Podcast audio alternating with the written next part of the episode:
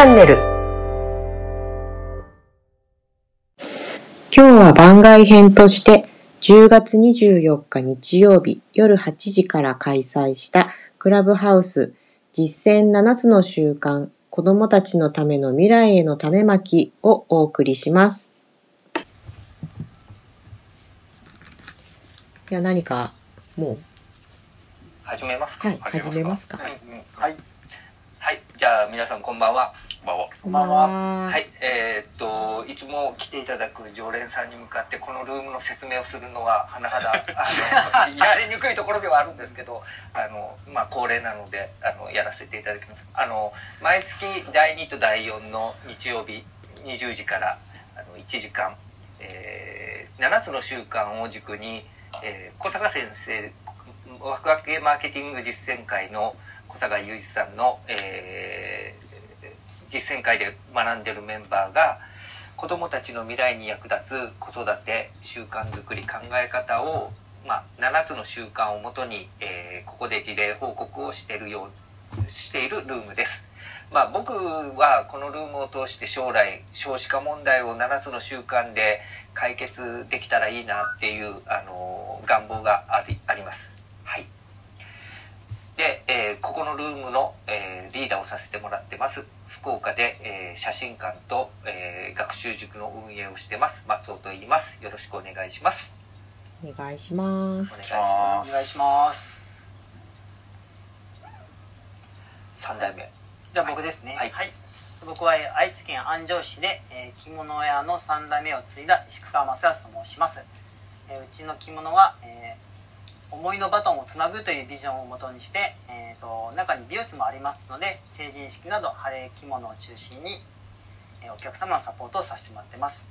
でこの未来の種まきルームでの、えーぜひシェアしたいことが今日実はあるんですけどもうちの子供がえー今日、えー、と今リスナー席にもいらっしゃる、えー7つの習慣をオンラインで教えてくだあの7つの習慣の子供向けのプログラム7つの習慣 J をオンラインで教えてくださっている樺本さんの教室に、えー、と通わせています。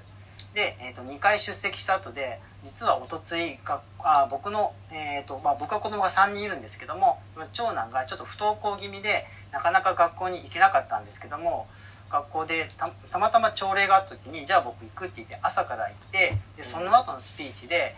僕実は学校に行きたいっていうのを喋り出したみたいで学校でですごいそれでなんか会議というか盛り上がったっていうかえなんでなんでっていう話になってじゃあなんで今まで学校に来れなかったのっていう話も実は2年生の頃にいじめられてとかいう話もすごいできたみたいででその後学校の担任の先生からなんか健一郎君あ名前名前言っちゃった。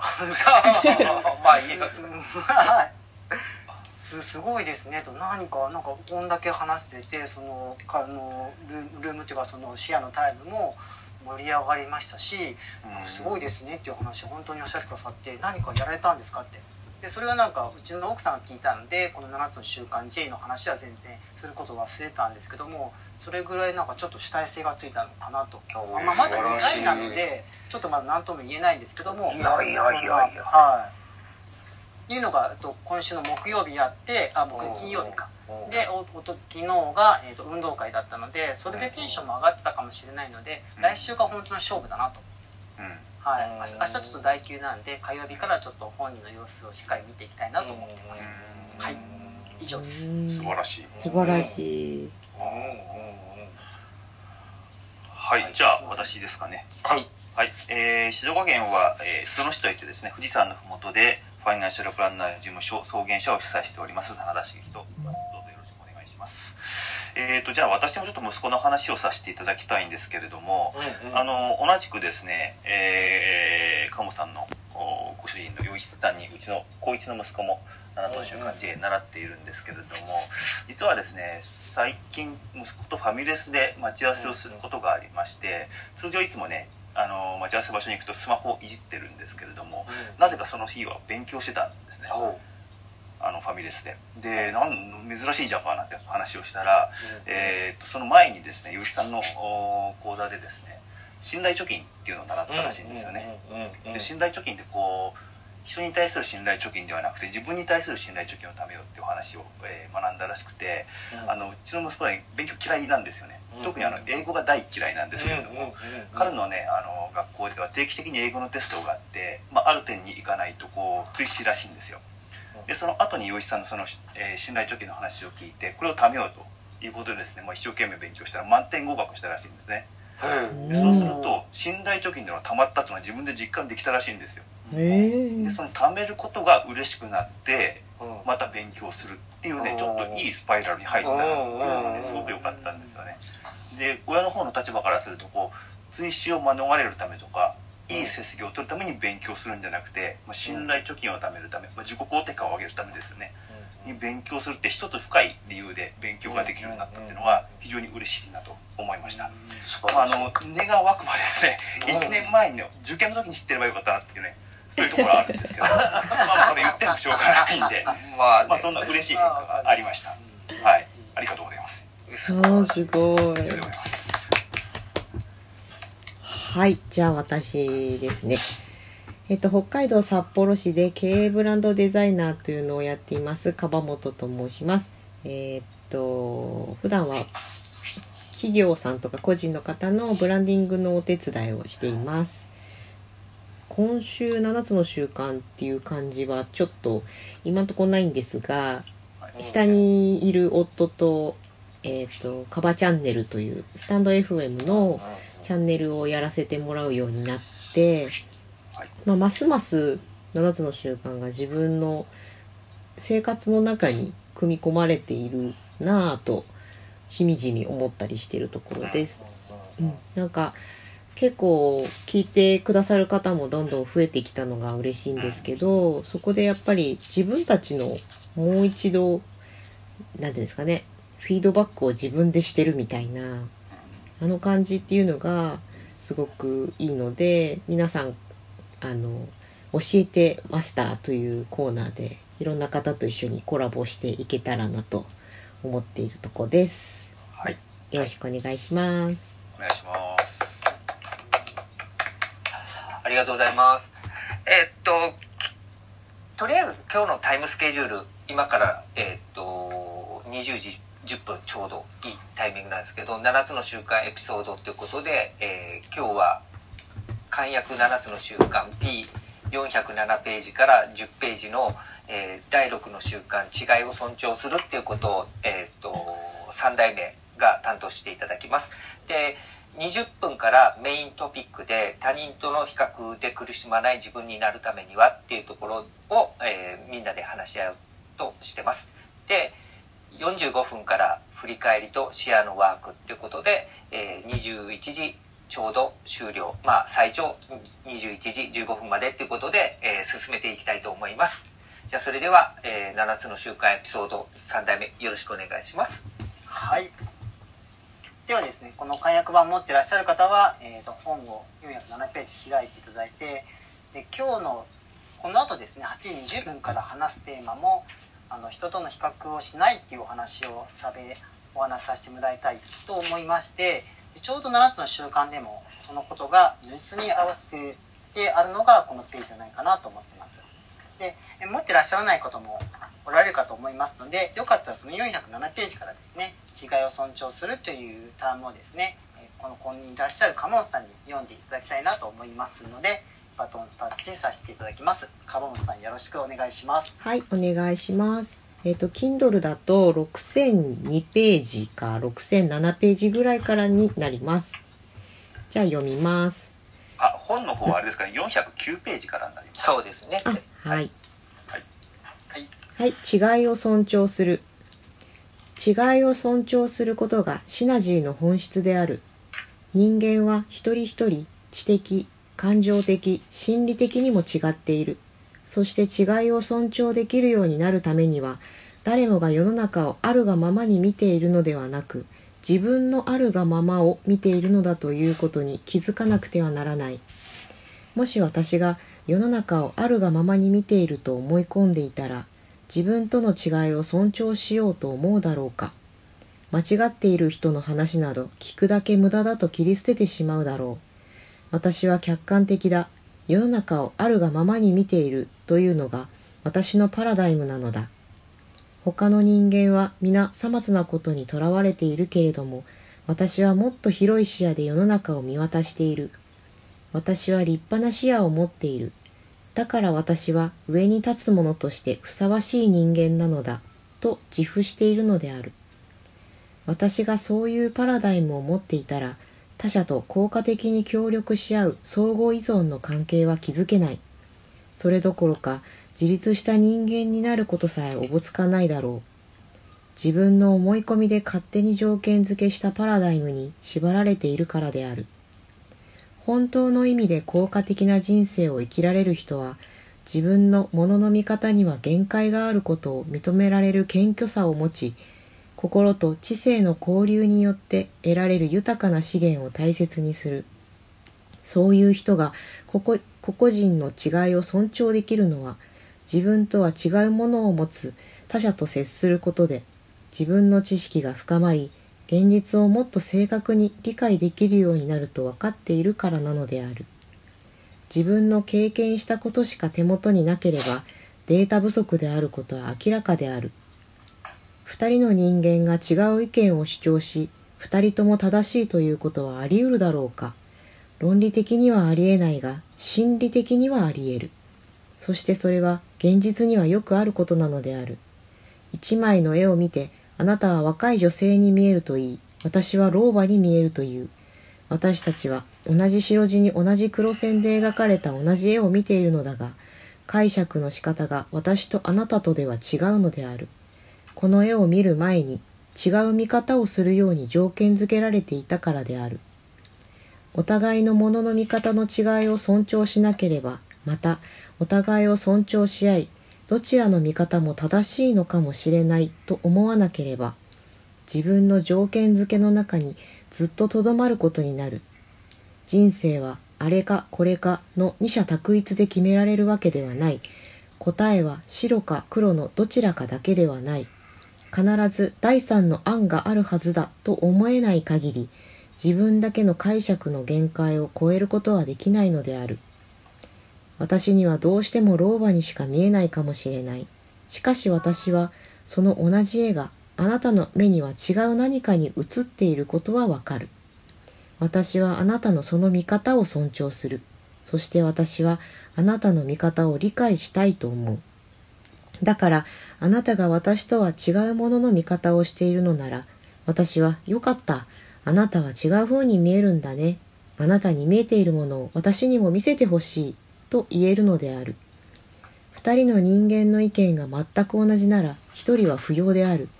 私と同じように老婆にしか見えない人と話をしても得るものは全くない。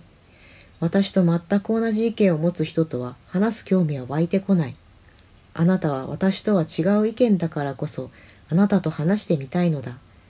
私にとってはその違いこそが大切なのである。違いを尊重することによって私自身の視野が広くなるだけでなく、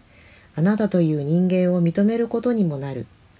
私はあなたに心理的な空気を送り込むのである。私がブレーキから足を離せば、あなたが自分の立場を守ろうとして使っていたネガティブなエネルギーも弱まる。こうしてシナジーを作り出す環境ができていく。教育学者 R.H. リーブス博士が著した動物学校というおとぎ話には違いを尊重する大切さがよく描かれている。昔々動物たちは新しい世界の様々な問題を解決するために何か勇敢なことをしなければならないと考え学校を作りました。学校ではかけっこ、木登り、水泳、飛行を教えることにしました。学校の運営を円滑にするためにどの動物も全部の教科を学ぶことになりました。アヒルは水泳の成績は抜群で先生よりも上手に泳げるくらいでした。飛ぶこともまつまつの成績でしたが、かけっこは苦手です。かけっこの成績が悪いので、放課後もかけっこの練習をしなければなりませんでした。水泳の授業中もかけっこの練習をさせられました。そうしているうちに水かきがすり減ってきて、水泳の成績が平均点まで下がってしまいました。学校では平均点ならば問題ないのでアヒルの水泳の成績が落ちたことはアヒル本人以外は誰も気にかけませんでしたウサギはかけっこはクラスでトップでしたところが水泳が苦手で居残りさせられているうちにすっかり神経が参ってしまいましたリスは木登りの成績が優秀だったのですが飛行の授業で木の上からではなく地上から飛べと先生に言われてストレスが溜まってしまいました。練習のしすぎでヘトヘトになり肉離れを起こし木登りの成績は C になりかけっこも D に落ちたのです。わしは問題児で厳しく指導しなければなりませんでした。木登りの授業ではどの動物よりも早く上まで行けるのですが決められた登り方ではなく自分のやり方で登ってしまうのです。学年末には水泳が得意でかけっこ木登り飛行もそこそこという少々風変わりなウサギが一番高い平均点を取り卒業生総代に選ばれました。学校が穴掘りを授業に採用しなかったのでプレーリードッグたちは登校拒否になりその親たちは税金を納めようとしませんでした。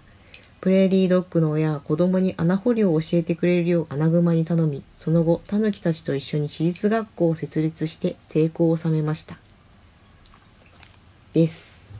はいありがとうございますありがとうございます。もうこれだけで時間が すいません。いや、でもこの物語いいなぁ。本当これですよねはなんか自分の得意なことを伸ばさないでどうするんだろうって、まあ、できないことをできるようになるっていうのもすごい価値があるんですけどもあ、うん本当に自分が得意なことを生かしていった方が周りの人のためにもなるじゃんっていうふうにすごい思うんですよね。うん、それで選ばれてあなただからっていう世界観が広がってくるはずなのに、もう自分のできるところを削ってまでできないことを補うっていうのは本当に意味がないよねっていうのがこのエピソード伝わってきますよね。うん。でもやっぱしないといけないん。だろうね。ほら僕らってそうやって教育されてきてるじゃないですか。う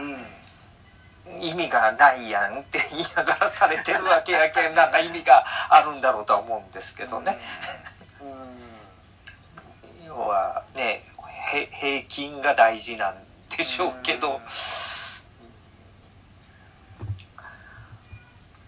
まあどうだろうかね。えっと、もうメイントピックに入ってもいいんやろか、この話って。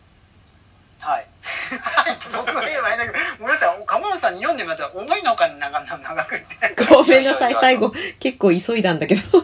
やいや、すいません、ありがとうございます。ごめんなさい。いや、でも、振りが、はい。うんいやいや、あの、大事なあれだったなと思って。うん。っていうのが僕あの少子化少子化ってこうたまに言ってるんですけど、はい。あのこここ僕すごいカボンさん読んでくれた部分で好きなのがあなたに見えるものが私に見せてほしいっていうことっていうのが価値観が違うこと自体を認めるっていうこと自体が大事で、うん。なぜなぜ僕少子化っていうところにひっつけてるかっていうとこれをこの考え方を知っとったらもしかしたら離婚が減るかなって思ってるんですね。であの離婚の理由を聞くと大体皆さん価値観が違うってやっぱ言われる方が多いので、うん。いや価値観が違うこと自体がすごく大事なんだよっていうのをうん。やっぱ僕7つの習慣勉強しながら学んだことが大きかったので。あのこのことをやっぱり皆さんに知ってもらいたいなっていう価値観が違うことで大きなシナジーができるんだよっていうことをやっぱ知ってもらうとあの価値観が違う同士良かったねって言えるのかなと思ってうんなんですね。うんはい、はい。でちょっとつなげたいとは思ってるんだけどここでちょっと,、えー、と3代目からふ振りの話をしていただいた方がいいんですか？あ、そうですね。はい。で、今回ですね、僕らアイコンが変わってるなっていうのがちょっとお気づきの方も多いと思うんですけども、実はですね、僕ら、あと、僕もですね、と時松尾さんもやってみたのが、朝ですね、えっ、と、7時半からの、えっ、と、思考をですね、と脳内の思考を、えっ、と、A4 の、あ、脳内の思考を、えー、と1分でですね、えー、と A4 のメン A4 の紙に、えー、と書き出すですね、えー、と0秒思考という考え方に基づいた、えー、とメモ書きをしてましてで今回せっかくこうやって皆さんですね、えー、と集まってもらってますのでですねここでこのメモ書きを活用したいなと思ってます。というのも僕いつもいつも本当そうだったんですけどもここですごいいい話やですねシェアを通してすごくいい気づきをもらえてもあめっちゃいい話を聞いた今日っていうことの満足で終わっちゃっててそのまま日常が変わ何も変わらないってことがすごい多かったんですよね。でそれって本当すごいもったいないことだなと思ってましてでせっかくいい話を聞いたら、えー、と先ほどメモ書きをして思考を見える化したいと思ったこととあとその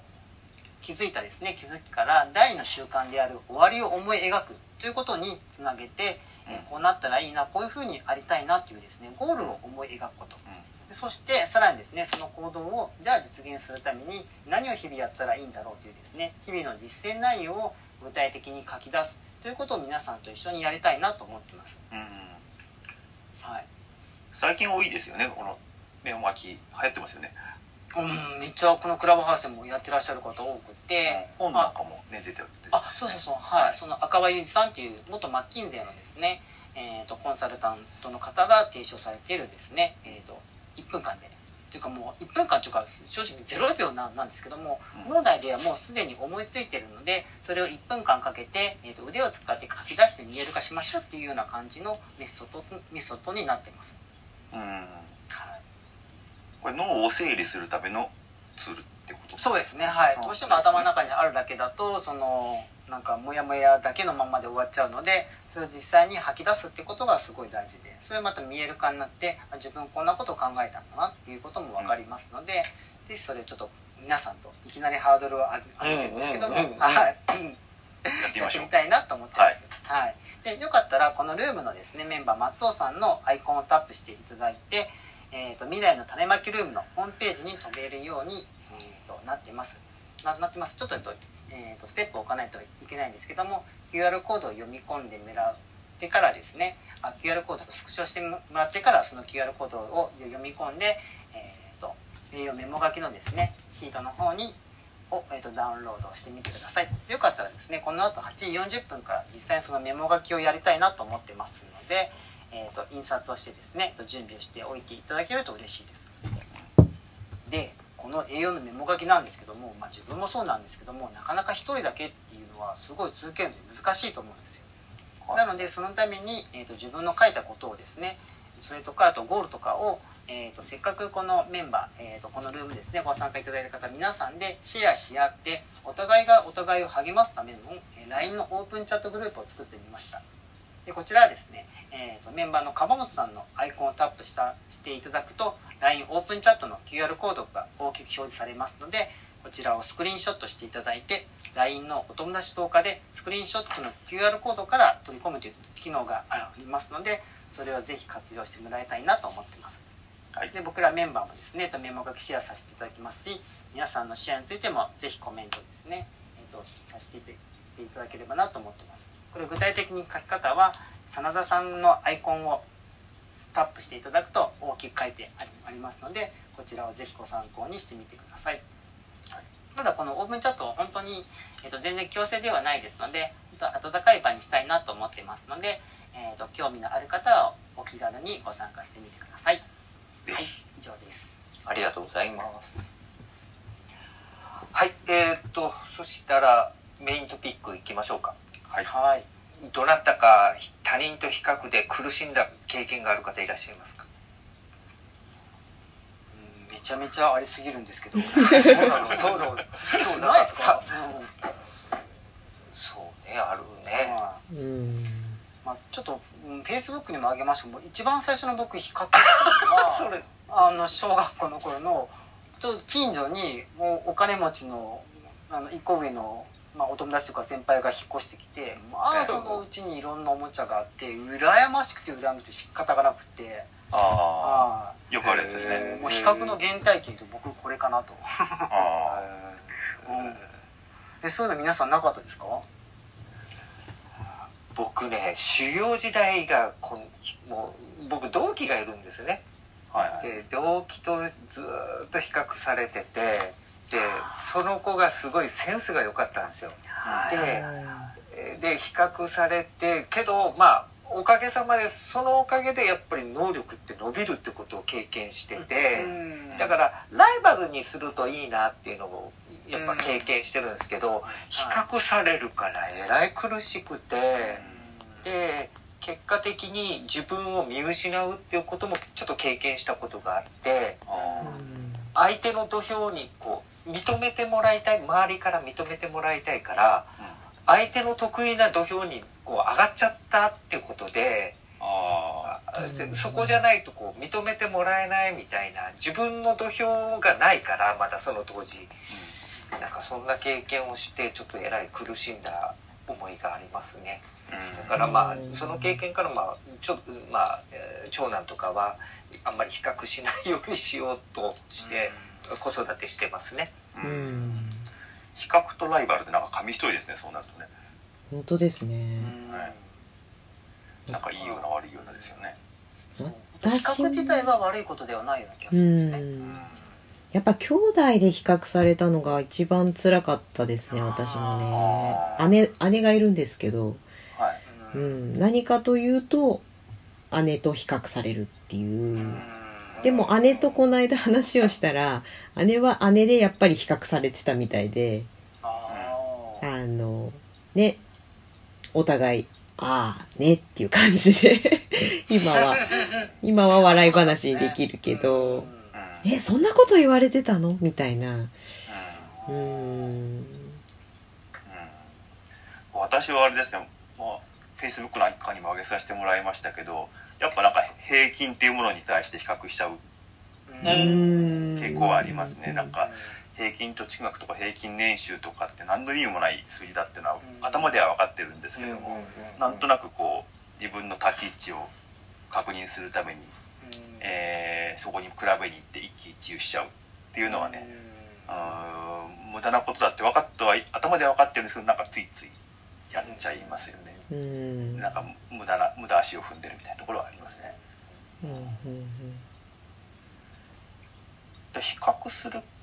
ていうことなんか一見ダメなような感じはしてましたけどさっきの松尾さんの話聞くとね、まあ、意外と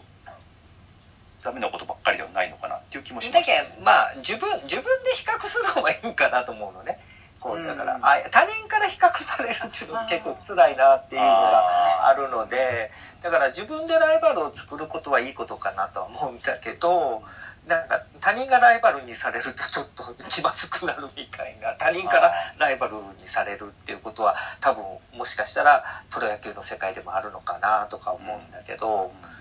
まあ、そういう部分で、まあ、皆さんにちょっと聞きたい部分はその比較されない自分になるために何かこう心がけてやることあったりしますかっていうところはちょっと聞きたいなと思ってたんですけどね。なんか結局自分のことをよく知っていればうん比較をされてもうんその比較はいや違うよもそうだし逆にあそんな風に見えてるんだじゃあこれだったらいいかなっていうポジティブなことにも変えれるかなとは思うんですよね。なんか自分が自分のことをよく分かんないままでいると比べられた時にあそうかもしれないとかってなっちゃうけどうんと例えばさっきの真田さんの貯蓄額だとして平均はそうだけど自分の目指す貯蓄額なのかもしくは自分のはこれぐらいあればいいやっていうところなのか何かそこにそこがあればふーんそうなんだ一般的にはそうだけど今こうだからなで終われるのかなと思うんですよね。まずは徹底的に自分を知ることかなって思ったりしてます。主体性っていうこうん、とですかね。そうそうそう。いやいや、もう本当第一の習慣の主体的っていうところにつながるのかなとは思いますね。うんうんうんうんうんうんいや僕僕ちょっとまあ片付けからちょっと7つの習慣に入ってきた経験であの断捨離の先生から言われた、まあ、直接この比較に当てはまるのかなっていうところではあるんだけどなんか断捨離の先生から言われた言葉ちょっと皆さんにこうシェアしたいなと思ってるんですけど、あの年賀状を1,000枚もらう人と3枚しかもらわない人どっちがいいですかって聞かれたんですね。うん。うん。そうするとなんか友達がたくさんおる方がいいかなっていうふうに僕は当時思ってたんですけど、どちらが人を大事にしてると思いますかって言われた時に分からんって思ったんですね。うん。要は1,000枚もらってるけど実際会ってないほらもう全然ご無沙汰の人もたくさんいるみたいな1,000枚なのかもしれないしあの3枚しか持ってないけどすごい深い話がこうその3人とはあ付き合いができて大事にしてっていうふうなことを言われた時になんかそこでなんか数じゃないなっていうのにちょっと教えてもらったのがすごくなんかそれからがえらい楽になったっていうのがあってであまあちょっと今僕は少し逃げてるのかもしれないんだけど比較されるなと思ったらその土俵からちょっと去るようにしてるんですね。なんか嫌だなここああ比較なんか比べられてるなとか自分じゃないなんかこううんなんかを求められてるなとか思うとちょっとその場所からこう「すいません去ります」みたいな感じで出て行ってたりはする部分もちょっとあったりはするのでうんまああの本当カバンさん言われるみたいにやっぱ自分が何者ぞよっていうのをやっぱ知るっていうのって大事かなそのためにもやっぱ自分を見つめ直すってことが大事で。うんそのためには一人になる時間も大事なのかなっていうのをちょっと最近ちょっと考えてたりしますね。うんね自分にとって何が大事なのかっていう話ですよね。うんうんうん。私も結構ね土俵からすぐ降りるので、ああ、本当ですか。はい。そのせいでなんかねドライだとかって言われるんですよ。ああ。なるほどいやいや、でも。わかる気がしますあ分 かったあ。お いやいやいや。あの 僕はす、えーなんか違う言葉言われますね。お前冷たい、冷たい。ああ言われます言われます。うん。とか、白状。あとか、あうん、なんか、うんいなんかね、そういうふうに、いや、僕、そういうふうな、えーじゃないけど、まあ、言われたりはすることはあるので、ーなんか主体性があるってことの紙一重なところでしょうかねその辺もね。うん、うん、そうですね。あの主体的なのと自己中がどう違うのかっていう話ねね。ちなみにどう違うんですか？あーそれ今度のネタにしますか。そうっすか だって長くなっちゃう絶対。まあ、あの、し下にオブザーバーで、あの、コーチがいらっしゃいます。そうですまた一人。はいそうかさっきの比較の話は自分の中のものだけだったらその比較で苦しんでてもなんか僕の答えは自分の中の豊かさを見ればいいんじゃないかなって可能性？うん。だからそういったものが信じれるようになったらいいのかなと思ってたんですけども確かに他者から来る比較は辛いですね。ううんん。だからまあ、三代目とか、どう、どう、子育てほら、三人いらっしゃるじゃないですか。はいはい行った時に、こう、やっぱ比較せ、せん、まあ、うちは一人っ子なんで、あれなんだけど、どう、どうされてあるのかなとかね。あどう何を気をつけてあるかなとか。そうですね正直そんな気をつけてないところが大きいんですけども、お兄ちゃんができるからとか言っちゃいそうになりますけどもそこはなるべく抑えておいて、あとなんかやっぱり三人三様だなっていうのはすごい感じるんですよ、だからそれぞれに合わせようっていう風な意識は持ってます。うん。なんかだって確率のそれこそ物差しで測るとお姉ちゃんは妹かとかさっきの鴨野さんの話もあるじゃないですけども、うんお互いにとって苦しいだけじゃないですか、うん。うん。うん、そんな意味ないから一人一人違うのでそのそれぞれのパラダイムにちょっと寄り添うじゃないですけどそういう風にあったらいいなと思ってます。うん。サラさんなんかありますか？そうするとねなんかさっきの動物学校の話じゃないですけど学校なんていうのはね他人から比較最たる テストの順位とかね。ということはさ三代目の長男さんは自分からね、うん。こう降りてったっていう部分じゃすごいっていうことそうですね。うん。降りていって、うん。まあいろいろあってでも今なんか戻ろうとしてるからなんかまあ別にでも前戻るのそれはそれで価値があるし多分今の自分で戻れるっていうのは本人にとってもなんかいいことがあるから応援しようかなと思ってます、うんうんうんうんうんまあでも言われてみればそうですね。社会人になってからって比較されること他人から比較されることって正直なんかあんまないんですけどあ学生とかねかの頃って比較しかされてこなかった気がしますね周りとね。そうですね。今のでももう僕ら自営業者だったらもう比較ばっかりだよ。あそうですか。うん。だって例えばホームページで例えば写真館とかって言って検索されてこう。あうん。もうもうもうもうよ世の中でると比較ばっかりになっちゃうから、比較されない自分をやっぱ明確にするってことがちょっと大事だなっていうのはあるよね。そうですよね。だってスーパー入ってもいや別に比べてないよって言うけど今日魚にしようか肉にしようかって言った時にもうね比べてるわけやけん。うん。うん。だからやっぱ自然とはそうなるんだろうなと思うけどやっぱり自分をやっぱりしっかり持ってないと、うん、まあ見失うまあ僕は見失った経験があるんでそれをちょっとひあのーなんていうかなとどめてもらったのは嫁の一言で「あなたはそっちじゃない」って言われた時にうん。はって気づいたっていうのはありましたけどね。うん。なんかこう比較されないためにうん。こう確たる自分を持つみたいなコツコツというのかな。プロセスってどういうふうに減ればいいんでしょうかね。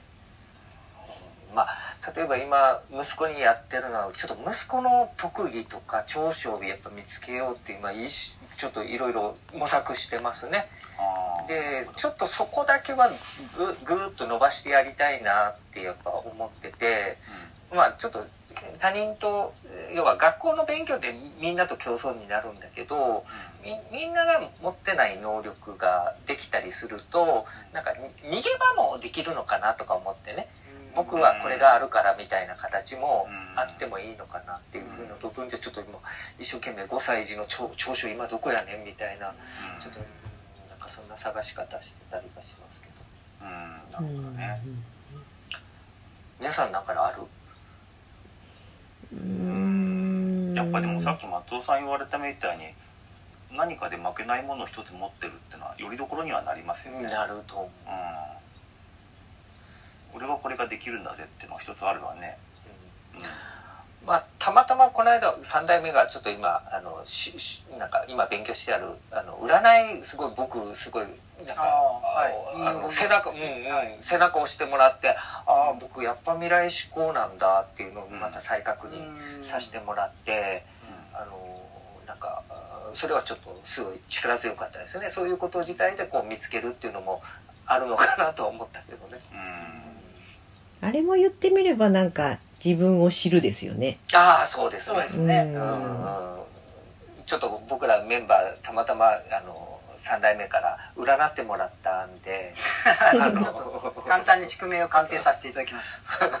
ちょっとかっこいいですけどね。いやいやもうなんかそれでちょっと自信持ちましたね。うん。知らない自分を知れたというかね。うん。ああこうだったんだみたいな。でふちゃんと腑に落ちるところがあるんですよね。うんかあれは自信になりましたね。そう。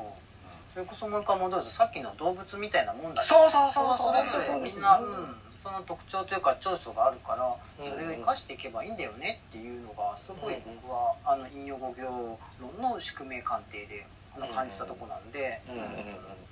無理がないじゃないですか。自分に与えられたものを素直そうに生かして。そうそうそうそう。だからありがたいのは僕ここのクラあのルームのメンバーとのやり取りが本当にすごくありがたくて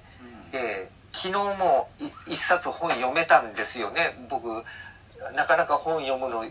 遅いんですけどなんとか今日までにプロセスエコノミー読んどきたいなってやっぱ思うとじゃあじゃあこれカバオさんがもうもう読んだっていうふうにこうメールもらった時に「あ、ま、負けた!」とかこ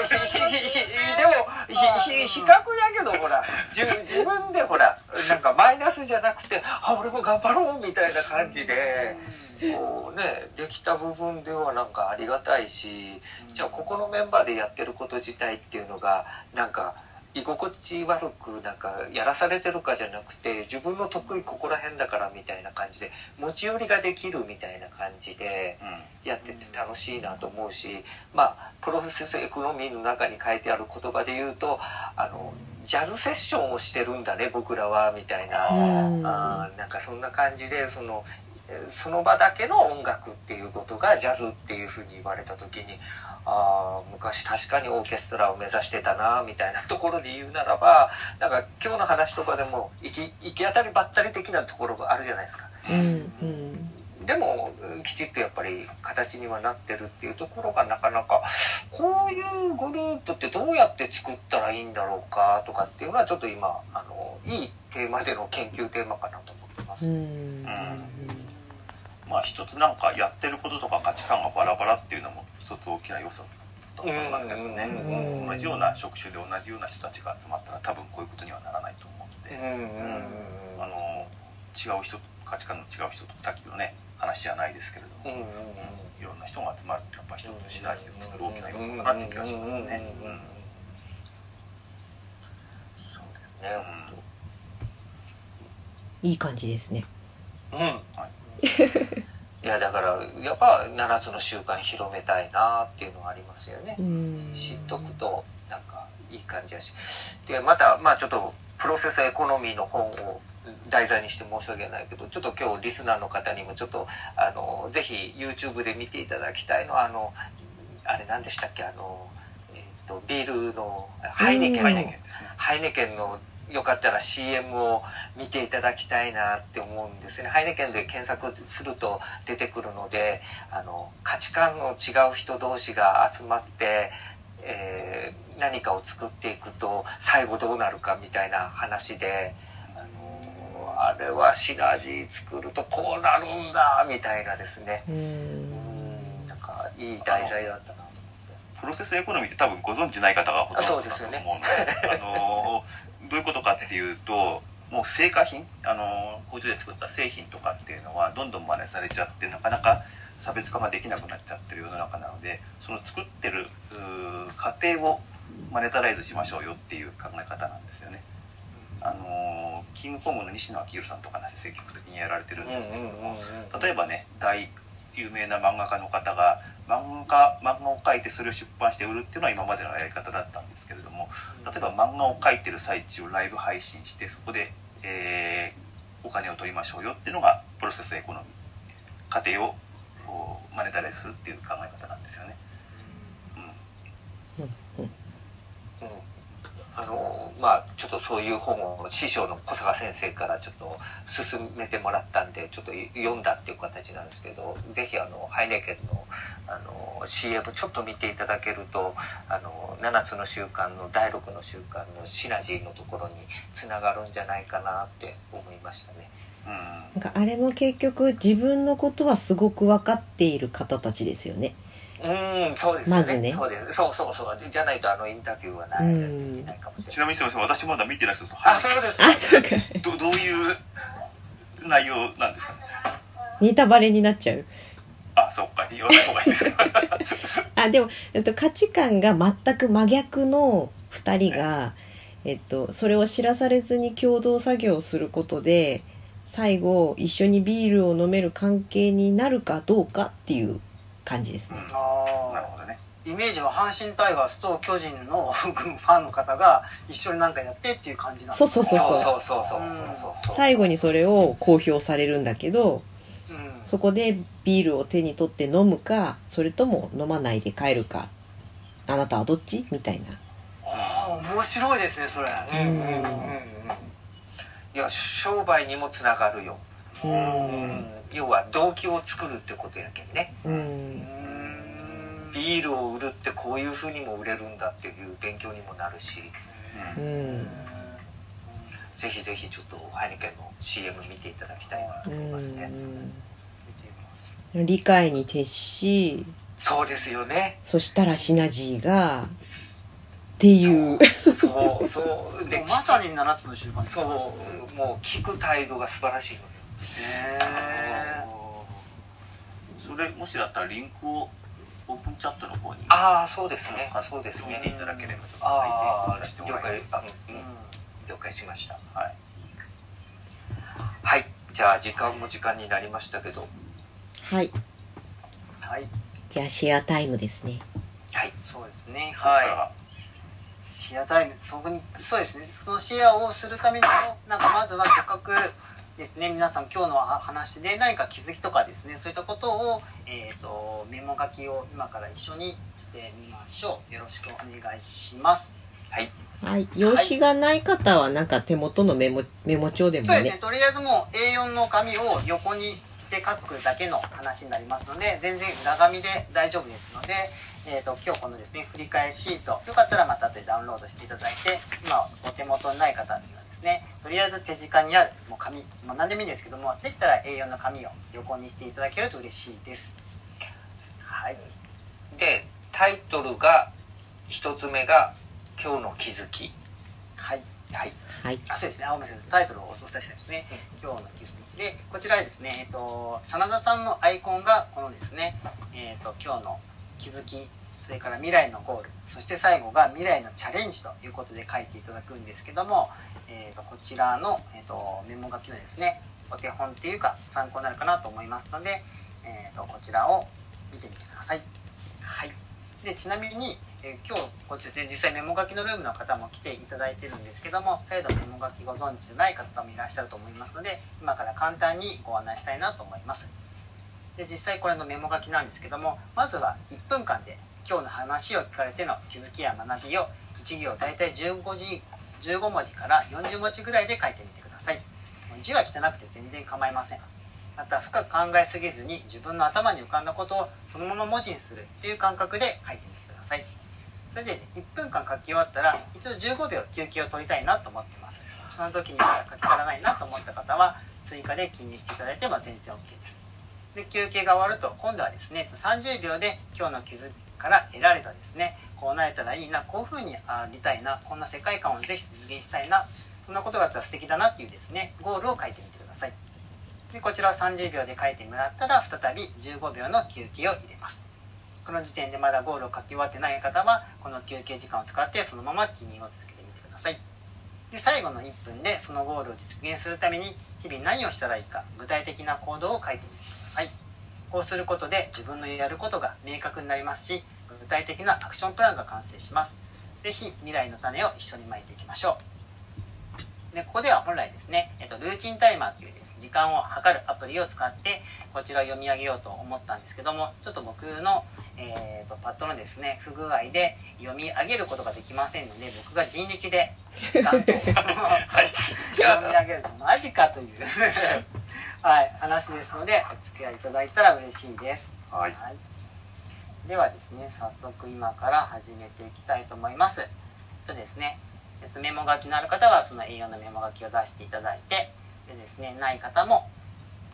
A4 の裏紙を用意してください。ではですねまず今からですね、えっと、1分間始めていきたいと思います。では今日の気づけ今日の気づきとまとめをメモ書きしていきましょう。1分スタートします。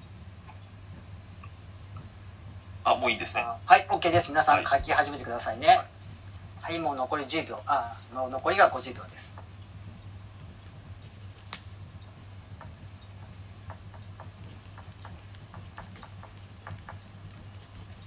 あこれなんか書く音が聞こえていいですね。うん。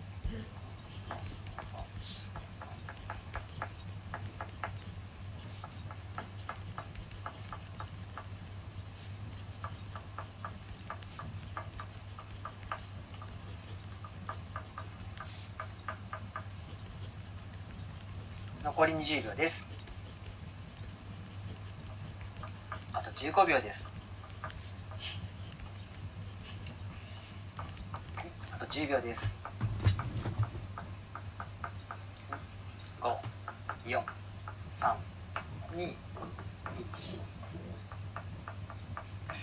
足りない。チームもチームもなってくるんですね。はいじゃあ今から15秒休憩入りますね。あ足りない方はぜひ気づきを。あすごいです皆さん足りないぐらいにメモ書きが出てる気づきがいっぱいで。あいいですねこれね。うん。ですかね。はい。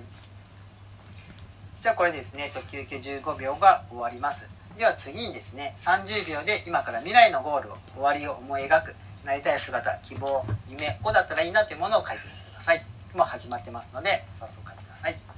今10秒経15秒経過します。残り15秒です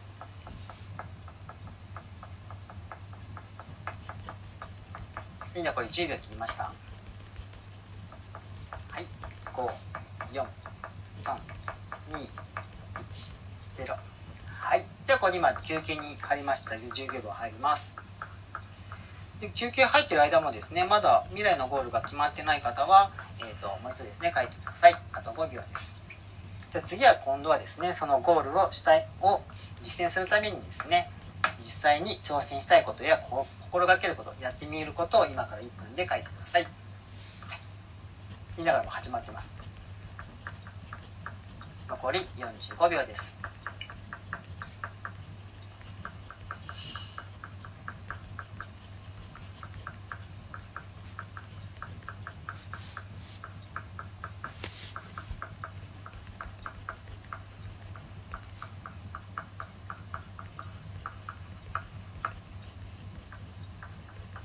30秒切りました。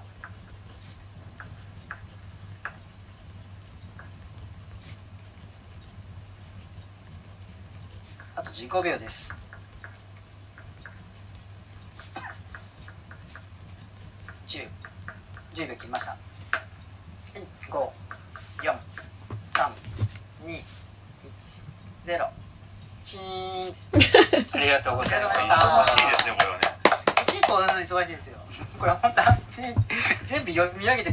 どまさか人力でやる羽目になると思って。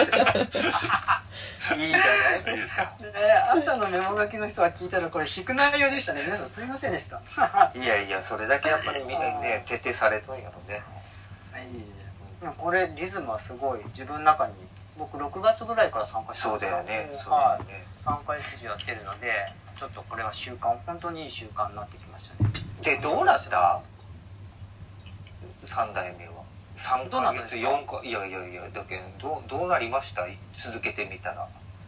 あ続けて途中からあとこれ毎週水曜日に感謝デーということで水曜日に感謝することをいろいろ書くんですけどもこれがすごいよくって僕これを毎日あとこれ朝7時半からそのさっきのメモ書きを、えー、と1分で10枚書くっていうのをやってるんですけどもそのうちの一つで、えー、と感謝することを朝書くようにしたらやっぱり家族へのちょっと見方も変わってきたような感じがしますし何より自分の安定は感じます。なんか自分の心が高くなるっていうのかな、うん、うん、まだイライラもしますしキレもしますけども。